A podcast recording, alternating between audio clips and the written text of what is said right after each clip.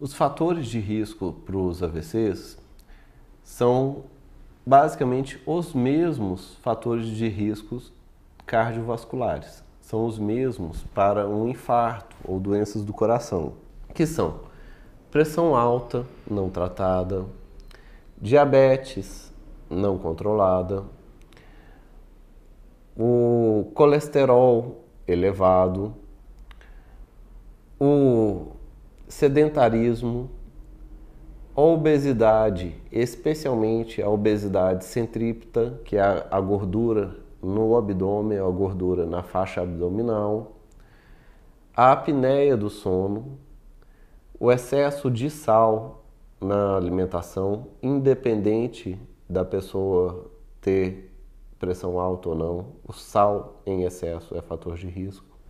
O açúcar em excesso é fator de risco, independente da pessoa ter um diabetes ou não. O, uma história familiar positiva ou muito forte para infartos e AVCs. O, uma história prévia da própria pessoa que já teve um infarto ou um AVC. O tabagismo e distúrbios respiratórios e doenças cardiológicas já prévias. Já para o AVC hemorrágico, que em grande parte vem de aneurismas, os espontâneos têm os traumáticos, mas não vou falar dos traumáticos. Dos AVCs hemorrágicos, os principais fatores de risco é o tabagismo, a hipertensão não controlada e história familiar de aneurismas prévios. E os que são de relevância são familiares de primeiros grau, tipo irmão, pais, filhos, pessoas de é, parentesco direto à pessoa em questão que já teve um aneurisma.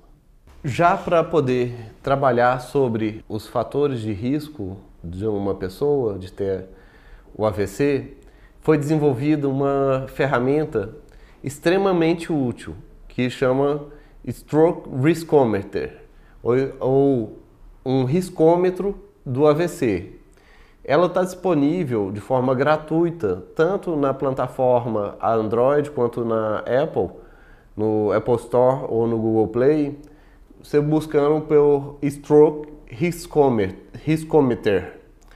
E esse aplicativo, a pessoa insere os dados pessoais dela, como idade, sexo, peso, atividade é, física, é, se fuma ou não fuma, os níveis de colesterol, o nível da cintura abdominal, é, o sono, todas as características da pessoa, ela pode ser inserida e o, o, o aplicativo determina qual que é o risco da pessoa ter um AVC.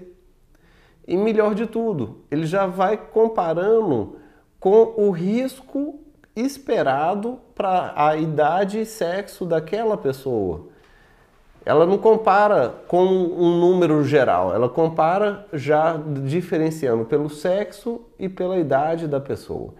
E mais, já diz exatamente quais são os pontos que você tem que trabalhar para poder modificar o seu fator de risco.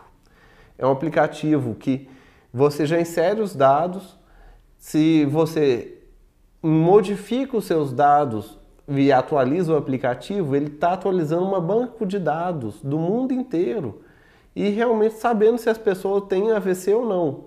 Isso vai fortalecer para dar mais estudos epidemiológicos ainda para ter um tratamento mais acurado, com mais eficácia, com poder epidemiológico a nível mundial para todas as pessoas.